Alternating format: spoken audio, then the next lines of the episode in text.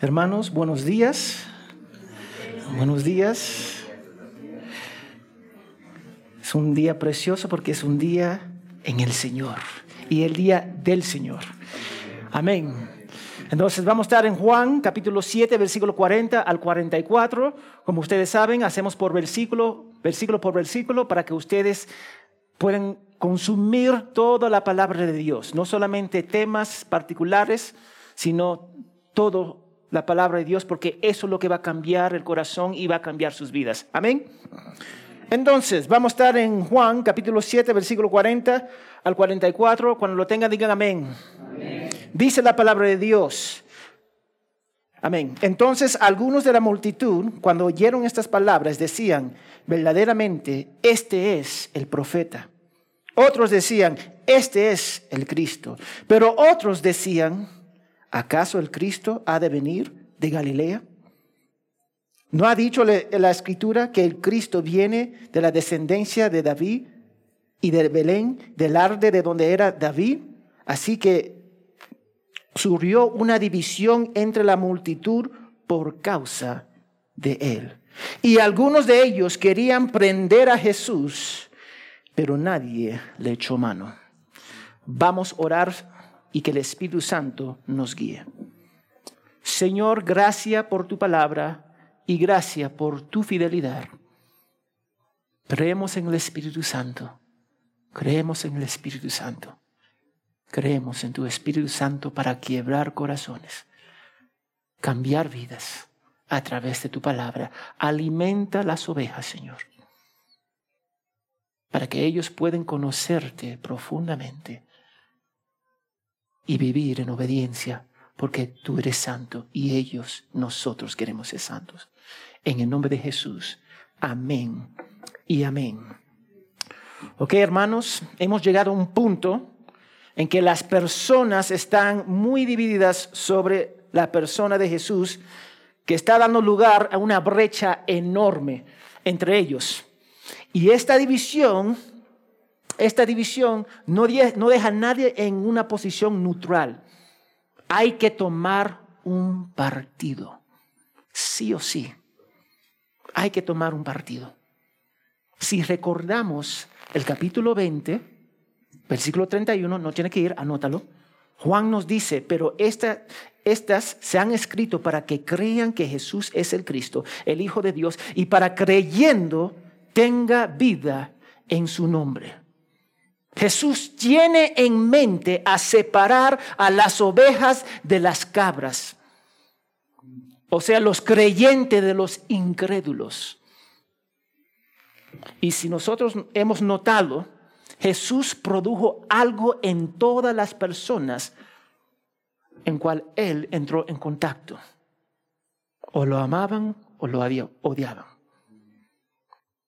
Entonces, con esto en mente, Vamos a Mateos 10, 34 al 38. Yo quiero que ustedes vean lo que dice la palabra de Dios. Porque muchos hablan de paz, paz, paz, Dios es amor, amor, amor, en cual es cierto.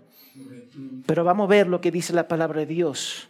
Cuando lo tengan, digan amén. Mateo 10, versículo 34 al 30. Dice la palabra de Dios. Yo voy a leer Dios habla hoy, porque es un poquito más entendible de entender.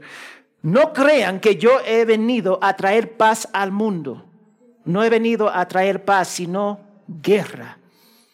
He venido a poner al hombre contra su padre, a la hija contra su madre, a la nuera contra su suegra, de modo que los enemigos de cada cual serán sus propios parientes. El que quiera a su padre o a su madre más que a mí, no merece ser mío el que quiere a su hijo o a su hija más que a mí, no merece ser mío. Y el que no tome su cruz y me siga, no merece ser mío. Dios no está diciendo que no ama a tus hijos, a tus hijas, a tus nietos, a tu nuera. No, Él está diciendo, tú no puedes amar a esas personas más que Él. Eso es lo que está diciendo. El Evangelio de Cristo produce aceptación o rechazo hacia Jesús. No hay un punto medio.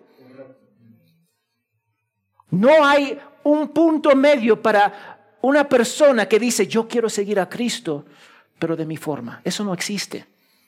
La iglesia produce eso. Hay algunas personas y algunas iglesias que en realidad entretienen. Ellos están entreteniendo personas en el punto medio. Y no debería ser así. La iglesia es para los creyentes. La palabra de Dios te va a sentir, te va a hacer sentir incómodo, pero también va a fortalecer tu espíritu. Los que son creyentes y los que no son creyentes van a decir, son muy duros. No me gusta. Eso es lo que van a decir. Porque el término medio es otra forma de decir yo rechazo a Cristo. O como la Biblia dice, el camino ancho. Eso es lo que es. Yo hablo con muchas mujeres que aman a, sus hijos más que a Dios y a sus maridos. ¿Cuántos de nosotros conocemos así? A donde los hijos son lo máximo y el esposo está al costado en la esquina. Yo hablo con muchos maridos que aman a sus pasatiempos y carreras más que a Dios y a sus esposas. Y ponen a sus esposas, sus hijos en la esquina. Y eso es idolatría, según la palabra de Dios. O adorar a cualquier cosa por encima de Dios. Las personas están tomando partido. Y eso molesta a los líderes religiosos. Y para los discípulos de Jesús, su amor por Él se estaba concretando. Ese es el Mesías. Yo creo en Él, a pesar lo que dicen los líderes religiosos.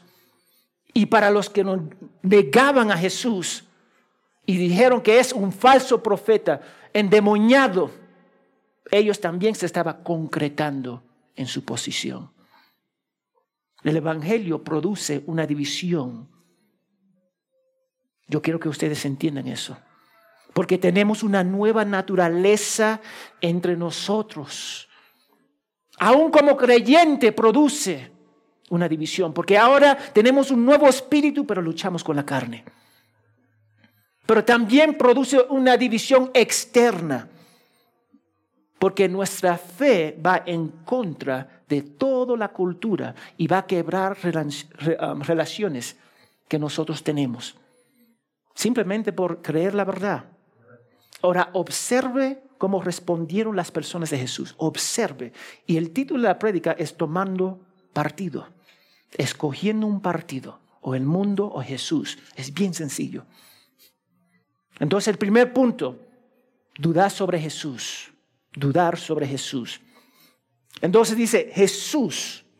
Acá dice en versículo 40, entonces algunos de la multitud, cuando oyeron esas palabras, decían, verdaderamente, ese es el profeta. Jesús acaba de invitar al pueblo de Israel a venir a Él como el, agua viva que esperaban, con el trasfondo de la fiesta de tabernáculos que celebraban derramando agua sobre el altar. Y Jesús está diciendo, yo soy el agua viva que ustedes necesitan. Y cuando Jesús hizo esa oferta preciosa, fíjese cómo respondieron las personas en versículo 40. Dice, este ciertamente es profeta. Dice, al oír eso, decían ciertamente, este es el profeta. Ahora, escucha la palabra, el verbo oyer. Oyeron. El hecho de que escucharon no significa que lo aceptaron. Yo voy a decir algo acá. Hay muchos que escuchan, pero no aceptan. Yo recibo llamadas de claro, de bancos, de préstamos. Tú quieres esto, tú quieres esto. ¿Y tú sabes lo que yo digo? No. Escucho, ya, ya, ni escucho ya. Ellos dicen, soy claro, cuelgo. Porque me canso. El banco, cuelgo. No quiero préstamo. Yo no quiero esclavizarme. Muchas gracias. y cuelgo. Y con frecuencia oímos cosas pero normalmente no significa que lo vamos a aceptar. A veces, lo que son casados, a veces su, esposa um, habla y tú no escuchas. ¿Eso ha pasado? Ella dice algo y tiene una conversación larga contigo. Y después ella dice, ¿qué piensas? Y tú estás congelado. Porque no estaba escuchando. Nos, muchos de nosotros somos así. Las personas nos hablan y no escuchamos. Yo sé que los varones acá son más piadosos y eso no pasa con nosotros, pero por la gracia de Dios. pero muchas personas tienen la tendencia simplemente de escuchar acá y sale acá. Esa es la tendencia. Me hace recordar de la parábola de Jesús en Mateo 22. No tiene que ir, anótalo, Mateo 22, específicamente versículo 14. Él dice, porque muchos son llamados, pero pocos son qué? Escogidos. Muchos son llamados, pocos son escogidos. Nosotros invitamos a las personas para someterse a Cristo y pocos escuchan. Entonces la prueba no es escuchar la palabra de Dios. Muchos de ustedes pueden venir a escuchar el pastor y mi, y mi persona. Eso no es la prueba. La prueba es escuchar la palabra de Dios y llevar a la obediencia. Esa es la prueba. Escuchar y obedecer. Nosotros tomamos pruebas para todo. Para conducir, ¿se toma una prueba? Correcto. En la escuela y el colegio y la universidad se toma pruebas? Correcto. Hay máquinas que prueban dinero. Hay máquinas que prueban diamantes. Todos podemos hacer la prueba de oír la palabra de Dios predicada. Pero solo los que abrazan a Cristo reciben la salvación que conduce a la obediencia, en realidad han escuchado acá y acá. Entonces yo quiero que ustedes captan, las palabras son baratas, son baratas si no son seguidas por la obediencia. La obediencia debería hacerse por amor porque tú amas a tu Padre Celestial. Santiago nos llama a ser hacedores de la palabra de Dios, ¿sí o no? Proverbios 14, 23, no tiene que ir. Dice, en todo trabajo hay ganancia, pero el vano hablar conduce solo a la pobreza. Hay mucho de esto acá y poco caminar. Dijeron que Jesús era ciertamente el profeta, refiriéndose a Deuteronomio 18, 18. Ahí vamos a ir. Deuteronomio 18, 18.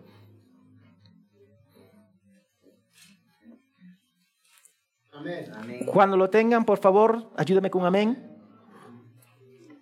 Dice la palabra de Dios, se levantaré un profeta como tú de entre sus hermanos, y pondré mis palabras en su boca, y él les hablará todo lo que yo le mande. Ellos estaban esperando un profeta. Algunos pensaban que era el profeta mencionado por Moisés como Elías, que iba a venir antes del Mesías. Eso porque algunos decían, Él es el profeta. Ellos tenían una idea incompleta de quién era Jesús. No sabía, no sabía que Él fue enviado por el Padre. Él fue enviado por el mismo Padre. Nadie pudo hacer lo que Él hizo. Y mira lo que dice en versículo 41. Dice, otros decían, ese es el Cristo. Uno decía que era el, mes, eh, el um, el profeta, y el otro, el Mesías. Algunos estaban convencidos y dispuestos a afirmar que Jesús era el Mesías, a pesar de los líderes religiosos. Y yo quiero que ustedes vean algo acá. Hay personas acá que creían en, en Jesús como el Mesías. Y ellos se levantaron contra la cultura, contra sus líderes, porque entendían que Jesús valía la pena rindieron, se rindieron a Cristo. Eso es precioso, dar su vida, creer a pesar lo que dice tu familia, a pesar lo que dice tus amigos y tus amigas. Y durante esa época muchos judíos pensaban que el profeta mencionado por Moisés y el Mesías eran dos personas distintas. Son dos personas. Es porque hay un grupo. El grupo de los profetas, el grupo de Mesías, que pensaba que era profeta. Y sabemos que son la misma persona porque tenemos toda la Biblia. Pero ellos tenían un entendimiento diferente. Tenían un entiendo diferente de la palabra de Dios.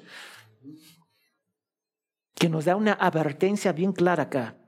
Debemos tener cuidado de no imponer nuestra interpretación de las escrituras al texto, sino dejar que el texto nos hable a nosotros.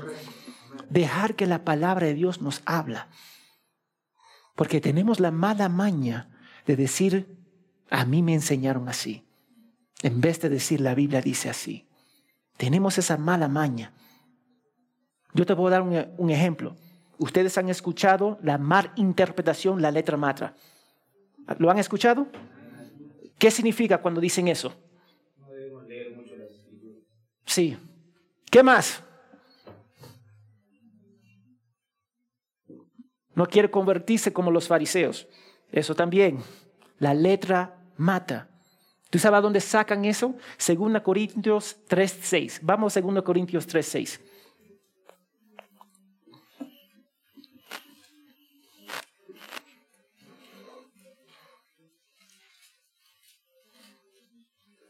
Cuando lo tengan, digan amén. Dice, el cual también nos hizo suficiente como ministerios de un nuevo pacto, no de la letra, sino del espíritu. Porque la letra mata, pero el espíritu da vida. Hay muchas personas que toman este, este versículo afuera de contexto. La letra se refiere a la ley del Antiguo Testamento. Y es buena y perfecta, sabemos eso, lo dice la palabra de Dios. Sin embargo, revela que somos transgresores de la palabra de Dios, somos transgresores de su ley. Y eso es lo que dice Gálatas 3:10. Somos um, transgresores, disculpa, de la ley de Dios. El Espíritu da vida.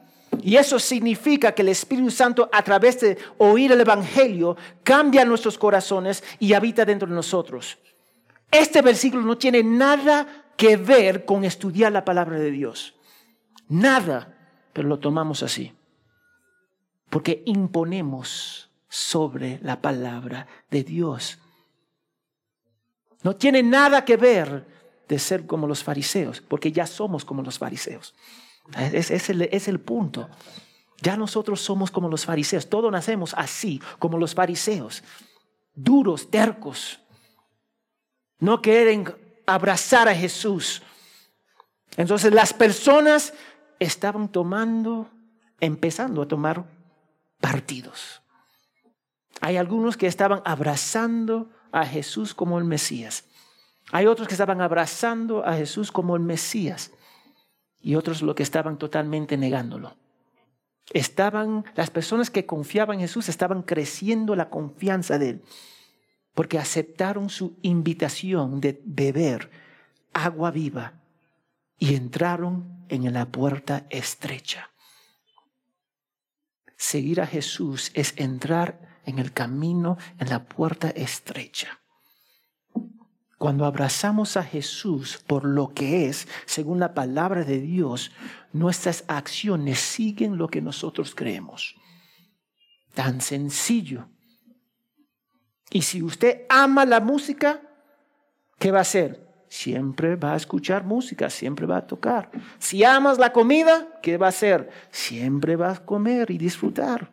Sus acciones siguen lo que ama. Así es. El mismo principio se aplica a los verdaderos discípulos. Vamos a Mateo 16, 24 al 26. Mateo 16, versículo 24 al 26. Cuando lo tengan, por favor, digan amén. Dice la palabra de Dios. Entonces Jesús dijo a sus discípulos, si alguien quiere venir en pos de mí, niégase a sí mismo, toma su cruz y sígame. Porque el que quiere salvar su vida, lo perderá. Pero el que pierda su vida por causa de mí, la hallará. Pues, ¿qué provecho tendrá un hombre si gana el mundo entero, pero pierde su alma? ¿O qué dará un hombre a cambio de su alma? Primera de Juan 5, 1 al 4. Primera de Juan 5, 1 al 4. Cuando lo tengan, por favor, digan amén. Hay dos personas, faltan. Primero de Juan 5, 1 al 4 dice la palabra de Dios.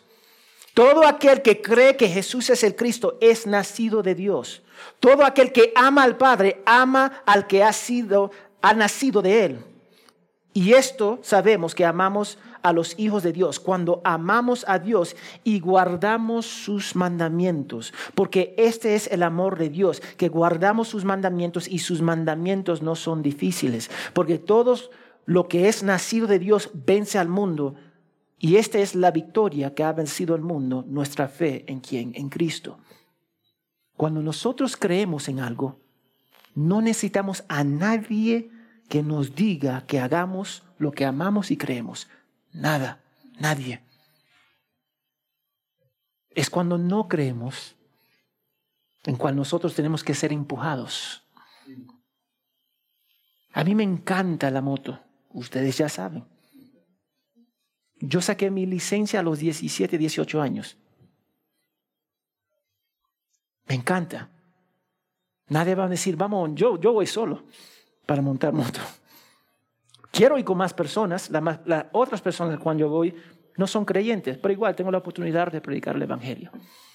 Pero la mayoría de las veces voy solo, porque amo, yo voy a invertir en lo que amo, tan sencillo.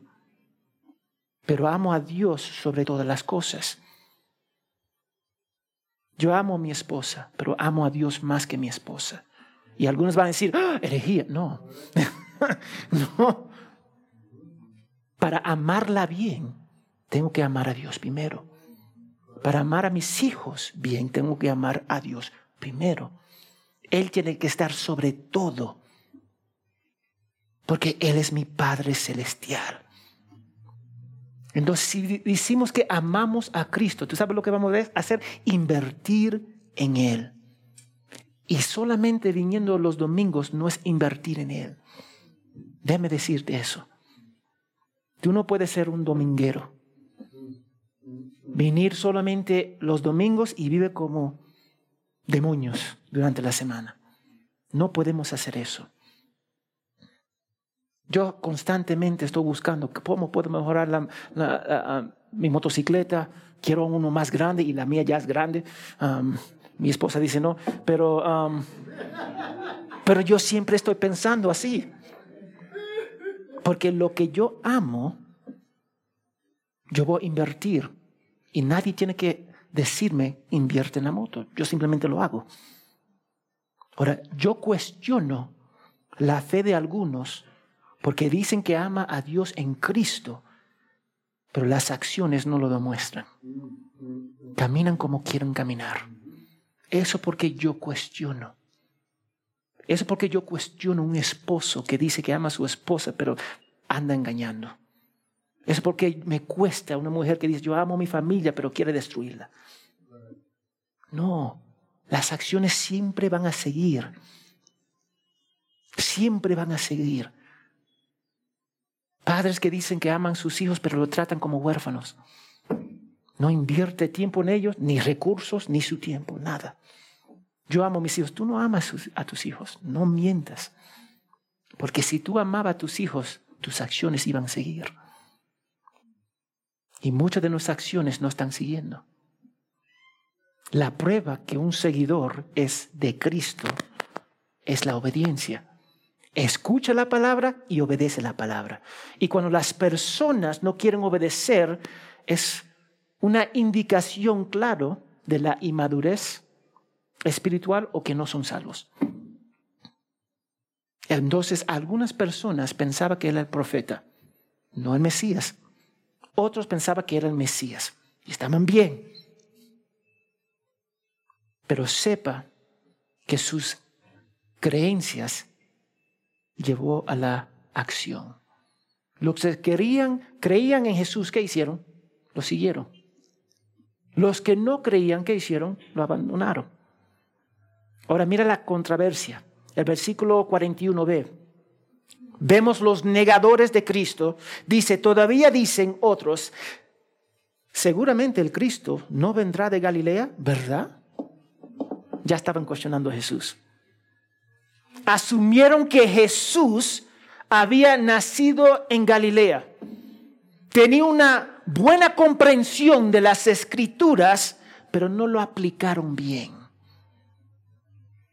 Tenía un buen entendimiento de los versículos, de los pasajes sobre el Mesías, pero no lo aplicaron bien. Y mira lo que dice en 42.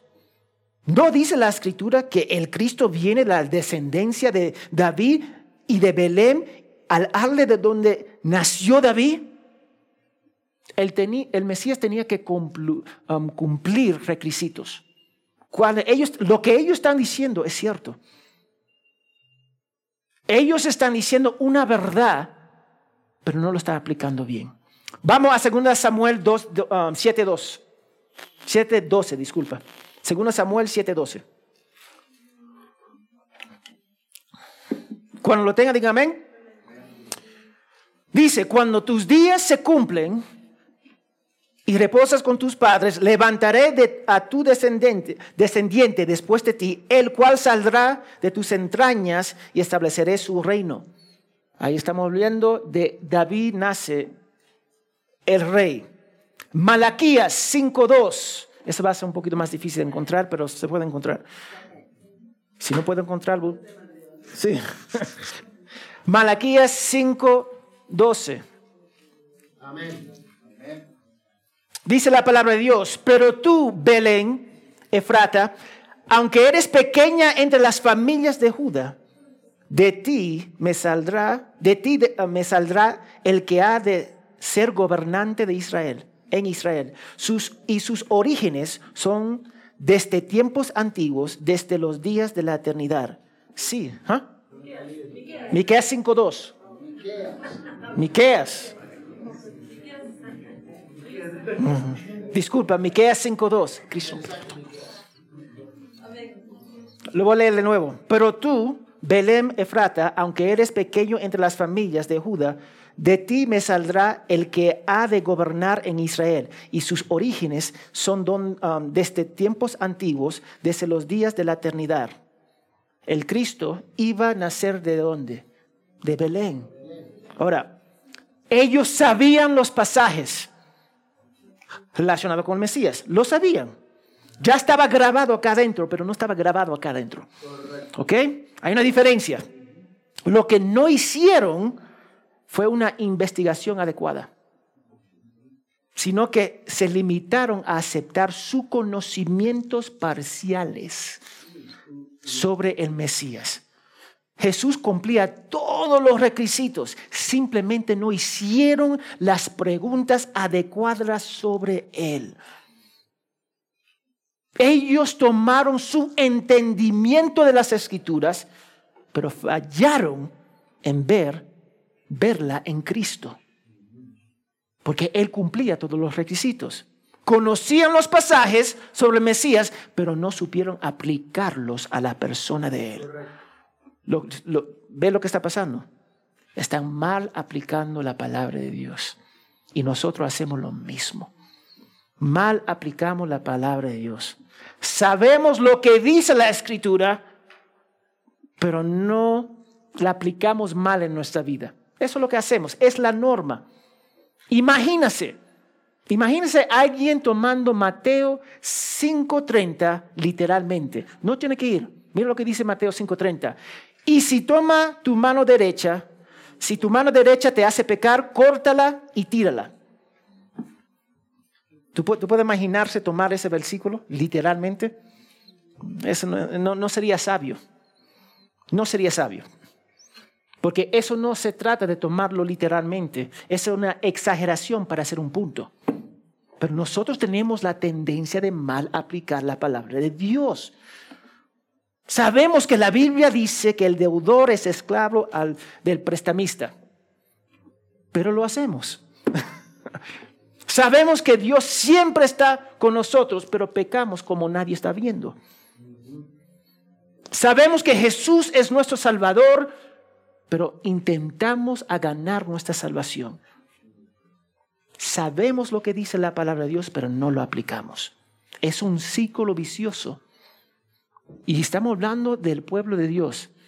La mayoría de ellos podían citarle en el Antiguo Testamento mejor que todos nosotros combinados. Y mal aplicaron la palabra de Dios. Acá en la iglesia hay un ciclo vicioso de ignorancia. ¿Tú sabes por qué sucede? Porque no leemos la palabra de Dios. Muchos salimos de la prédica, salimos de la iglesia escuchando la prédica, salimos de esa puerta, no sé, nos olvidamos de la prédica. Decimos, qué excelente prédica. Y cuando tú preguntas, ¿de, ¿de, qué se predicó? Bueno, fue, no sé, fue, pero fue excelente. No, no funciona así. Nosotros tenemos que ver la importancia de la palabra de Dios. ¿Tú sabes lo que nosotros estamos viendo acá? Hay personas, hay iglesias que predican solamente temas temáticos, prédicas temáticas. Entonces, cuando es el Día de la Madre, ¿qué predican? Sobre la madre. Padre igual. De los niños igual. Ellos hablan de ser motivados. Hay iglesias que te quieren ser, que ustedes se sientan bien. A mí, yo quiero que ustedes se sientan bien con la palabra de Dios. Y a veces esa palabra de Dios te va a traer convicción fuerte. Pero es necesario. Lo que nosotros estamos viendo es iglesias que no predican la santidad, el pecado, Cristo, la cruz, porque eso ofende a las personas. Entonces la multitud conocían los requisitos del Mesías, pero no lo aplicaron correctamente a Jesús. Igual que nosotros. Si hubiera una investigación sencilla, podían ver que Cristo era el Mesías. Y aún así, si Dios no obra en ellos a través del Espíritu Santo, no van a ser salvos. Porque hay personas que creen Jesús es el Mesías. Dios existe. Él creó el mundo. Pero yo no creo. No estoy dispuesto a someterme. Sí, yo, yo sé que eso es verdad, pero no estoy dispuesto para someterme. Ellos podían creer que Jesús era Mesías y aún así no es suficiente. Es la obra de Dios obrando en el hombre. Ahora vamos a ver la división. Hay tres grupos ahora. Los que pensaban que era profeta, los, los que pensaban que era Mesías y los que cuestionaban sus orígenes y dudaban de él. En dentro de esa mezcla hay los líderes religiosos que estaban causando un desastre entre ellos. Entonces estaban divididos sobre Jesús. Había que tomar un partido. Había que tomar un partido. Y eso es difícil para nosotros, tomar un partido. Cuando yo estaba en colegio y la universidad, luchaba. A mí me encanta luchar. Me encanta luchar. Había un equipo de 14 hombres y cada persona tenía un peso particular para luchar en esa división. Pero yo sabía quién era mi equipo. no, no había duda sobre eso. Teníamos la misma ropa, los mismos colores, el ejemplo del colegio. Éramos parte del mismo partido y practicaba con ellos. Y eran mis hermanos y hasta ahora son mis hermanos. Y yo tengo contacto con muchos de ellos porque somos parte del partido. Elegimos. Entonces, aunque hay varios grupos, hay varios partidos, con respeto a Jesús, en los ojos de Dios solamente hay dos. y yo quiero que ustedes entiendan esto. Los que abrazan a Jesús y los que rechazan a Jesús. Porque, dame decirte, yo quiero que ustedes entiendan, solamente hay dos partidos en este mundo si abraza a Jesús o lo niega. Solamente hay dos partidos. Y cada persona en cual nosotros tenemos contacto ustedes deberían verlo en esos partidos. O el partido del mundo o el partido de Dios en Cristo. Porque el Evangelio siempre va a producir algo en la persona. Siempre van a, las personas van a aceptarlo, van a rechazarlo, van a mostrar indiferencia, ira, quebrantamiento por sus pecados, odio, alegría, pero va a producir algo. Siempre va a producir algo dentro de una persona. Solo tenemos que recordar que el trabajo de cambiar corazones no es la nuestra, es de Dios. A través del Espíritu Santo. Eso es lo que Jesús le dijo a Nicodemo. Tiene que nacer desde arriba. Es la obra de Dios. Y nosotros, muchos de nosotros queremos asumir el papel del Espíritu Santo y decir, tú eres salvo, tú eres salvo, tú eres salvo, tú eres salvo. Yo no soy el Espíritu Santo para decir eso. Y ninguno de nosotros podemos decir eso. Como yo no puedo decir que alguien no es creyente, tengo que ver sus frutos. Y decir, parece que tú no eres creyente. Nosotros no somos el Espíritu Santo. Mujeres, y mujeres luchan con esto bastante. Quieren asumir y quieren cambiar a sus hijos, a su esposo, etcétera, etcétera, etcétera. Nosotros no somos el Espíritu Santo. En vez de orar a Dios, ¿tú sabes lo que deberíamos hacer? Leer las escrituras, confiar en el Señor, presentarlo y hablar cuando se presenta la oportunidad. Es que nosotros queremos jugar el papel del Espíritu Santo. Y yo quiero que ustedes vean en los siguientes versículos el aspecto sobre la hostilidad hacia Dios, la mente hostil hacia Dios. Mira lo que produce. Versículo 44, mira lo que dice. Juan 7:44. Algunos de ellos intentaron prenderle, pero nadie le echó mano. ¿Tuviste eso? Siempre va a producir algo el Evangelio. O odio o abrazo. Siempre va a producir algo. Sabemos que los líderes religiosos querían detenerle, pero ahora algunos de ellos, de la multitud, también quería capturar a Jesús, pero no era la voluntad de Dios. No era la hora de Cristo ser crucificado. Vamos a Juan 10, 17 al 18. El Evangelio de Juan, capítulo 10, versículo 17 al 18. Cuando lo tengan, digan amén. Dice la palabra de Dios. Por eso el Padre me ama, porque yo doy mi vida para tomarla de nuevo. ¿Quién da su vida? Jesús. Nadie me la quita sino que yo la doy de mi propia voluntad. Tengo autoridad para darla y tengo autoridad para tomarla de nuevo. Este mandamiento recibí de quién? De mi Padre. ¿Tú sabes por qué no capturaron a Jesús en ese momento? Porque no era la hora. No era la hora. Hay una hora para todo. Eso no era la hora de Jesús. Y yo quiero que tú veas la soberanía de Dios yo quiero que ustedes entiendan, Él no está sujeto a nuestro plan. Yo quiero que ustedes capten eso. Nosotros estamos sujetos a la de Él. Nosotros no estamos sujetos a lo que nosotros queremos hacer. Dios está sobre encima de nosotros. Y Él es soberano. Y Él hace lo que Él quiere hacer. Y no era el momento que Jesús será crucificado. Venía ese momento, pero no era ahora. Venía el momento de tomar partidos. Hoy es ese día.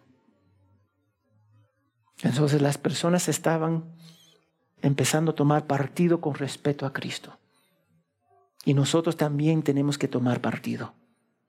Estar bajo de su amor del pacto o rechazarle y estar bajo de las consecuencias del pacto. Pero cada uno de nosotros tomamos un partido. Dios desea que nosotros llegamos a la fe salvadora, pero tenemos un problema en nuestro corazón. Somos pecadores y el pecado y Dios no pueden estar juntos. Jamás. Jamás puede estar juntos. Nosotros tenemos que ver la belleza de quién es Dios. Nosotros podemos herir a personas con nuestros pecados. Cuando nosotros hemos pecado y hemos causado daño a otra persona, todo el mundo debería levantar su mano. Pero nosotros nos olvidamos que el pecado que cometemos es siempre, primero, contra Dios. Y después a los demás. Nosotros lo hacemos al revés. He ofendido a mi esposa, entonces, ay, mi esposa, mi esposa, mi esposa, y pienso Dios al costado. Oh, Dios también, discúlpame. Eso es lo que hacemos. El pecado siempre primero contra Dios.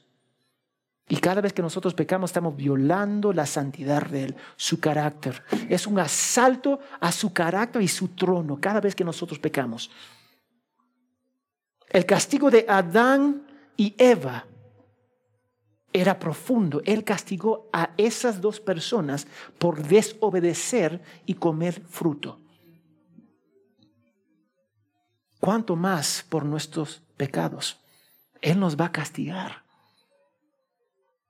Entonces Jesús invita a todo Jerusalén, ven, yo soy el agua viva que ustedes necesitan.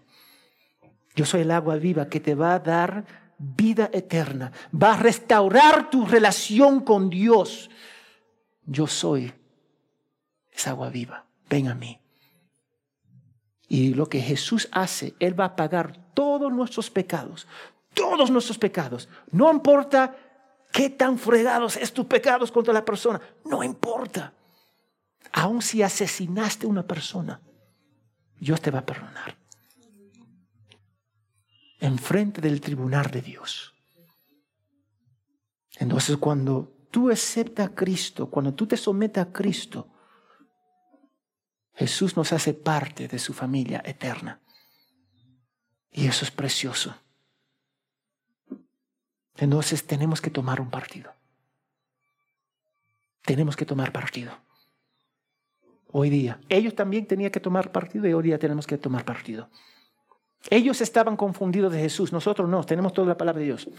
Ya está acá, sabemos cómo va a empezar y cómo va a terminar. Acá está Génesis y Apocalipsis. No hay duda de quién es Jesús. Él es el Salvador entre los hombres tiene que tomar un lado de someterse o seguir y seguir a Jesús o simplemente rechazarlo. Y dame decirte, no espera hasta mañana, ah, lo voy a hacer mañana. Está bien. ¿Tú sabes cuántos jóvenes han muerto esta semana? La semana pasada. Jóvenes haciendo tonterías. Han muerto pensando que tenían mucho tiempo y finalmente no tomaron el, partido correcto. Tenemos que tomar un partido y determinar si vamos a seguir a Jesús o no. Tenemos que obedecer. Tenemos que decir Jesús es nuestro Señor. Porque déjame decirte algo.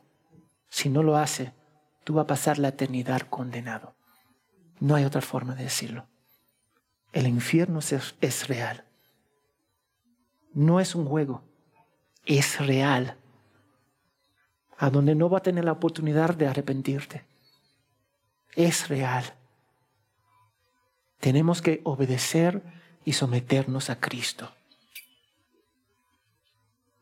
Una vez conocí a un estudiante en la universidad, yo trabajaba por la universidad, una interesante, era la universidad cristiana. Y este varón adoraba a Satanás. Interesante, ¿no? Sus padres le envió a la, universidad cristiana porque pensaba que le iba a ayudar. Pero tú sabes lo que hizo. Simplemente concretó su posición en creer en Satanás. Este varón era un desastre. Y eventualmente tuvimos que enviarlo a, su casa. Y él tomó su partido. Ahora, el partido de él fue Satanás. Y era abierto sobre eso. Tenía su, su Biblia satánico, lo leía, tenía pensamientos suicidio, ya tomó un partido. Había, y mira, era un desastre, pero había otros amigos que son mis amigos, que iban a la, universidad cristiana. Yo no creo en Cristo. Entonces, ¿por qué tú estás acá? Por la educación. Pero no creo en Cristo. Soy hindú. Y dame esos estudiantes son mis amigos, súper inteligentes, capos. Se levantaban súper temprano para estudiar. Ambos son exitosos. Pero tomaron su partido. Y aún ahora han tomado su partido. Cada, cada uno de nosotros tenemos que tomar un partido. Cristo o el mundo. Dios o el diablo. Y no podemos evitarlo. Porque una vez más la muerte va a tocar. Va a tocar la muerte. Y nosotros tenemos que estar en un partido. Una vez más, ¿cuántas personas mueren? ¿Cuántos jóvenes mueren a la semana? Son muchos. Yo, yo simplemente acá en el Perú, yo leo la noticia. No tengo cable en mi casa, entonces lo leo por el internet. Encontraron a este joven, encontraron a este joven, encontraron a esta joven muerto porque pensaban que tenían mucho tiempo. Tú tienes que elegir un partido. Y a mí me da gozo para ver los jóvenes acá, los jóvenes que aman al Señor, que están sirviendo aún ahora, usando toda la fortaleza, sigue en su fortaleza adorando a Cristo. Usa tu mejor años sirviendo a tu Padre Celestial. Úsalo. Adultos, usa el tiempo que tú tienes glorificando a Dios. Úsalo. Y dame decirte algo. El mero hecho que tú dices, bueno, yo no voy a tomar una decisión hoy día, ya está tomando una decisión. En no tomar una decisión, toma una decisión. Y la decisión es el rechazo de Dios y Cristo. Nadie espera morir hoy. ¿Cuántos de nosotros levantamos diciendo nos vamos a morir hoy día? Nadie. Ninguno de nosotros sabemos la hora en cual vamos a morir. Entonces, eliges. Porque estos, estas personas estaban súper divididas. Pero había un grupo que creía que era el Mesías. De entre esa multitud de miles de personas había un grupo que eligieron por la gracia de Dios, porque el Espíritu Santo obró dentro de ellos para decir, ese es el Mesías, lo voy a seguir. Ah, no importa lo que tú dices, lo que ella dice, a mí no importa, yo lo voy a seguir. Elige ahora, porque si no lo haces, puede ser que va a ser demasiado tarde. Y te va, te va a ir de acá pensando que tú tienes otra oportunidad. Halo ahora. Sométete a Él y sígale y deja de jugar las tonterías. Estamos hablando de la eternidad. No estamos hablando de una vida. Eternidad. Hermanito, si esto es una vida acá, esta sección acá, la eternidad es todo esto. Piensa, Señor, gracias por tu fidelidad. Guíanos para amarte profundamente, Padre. Queremos ver la maravilla de Cristo. Señor, ayúdanos para tomar el partido de Cristo, para rendirnos a Él, para ver la maravilla de que Cristo es el mejor regalo que tú nos has dado en esta vida. Cristo. Gracias, Padre. Gracias por salvarnos y rescatarnos. Perdónanos por nuestros pecados. En el nombre de Jesús. Amén y amén.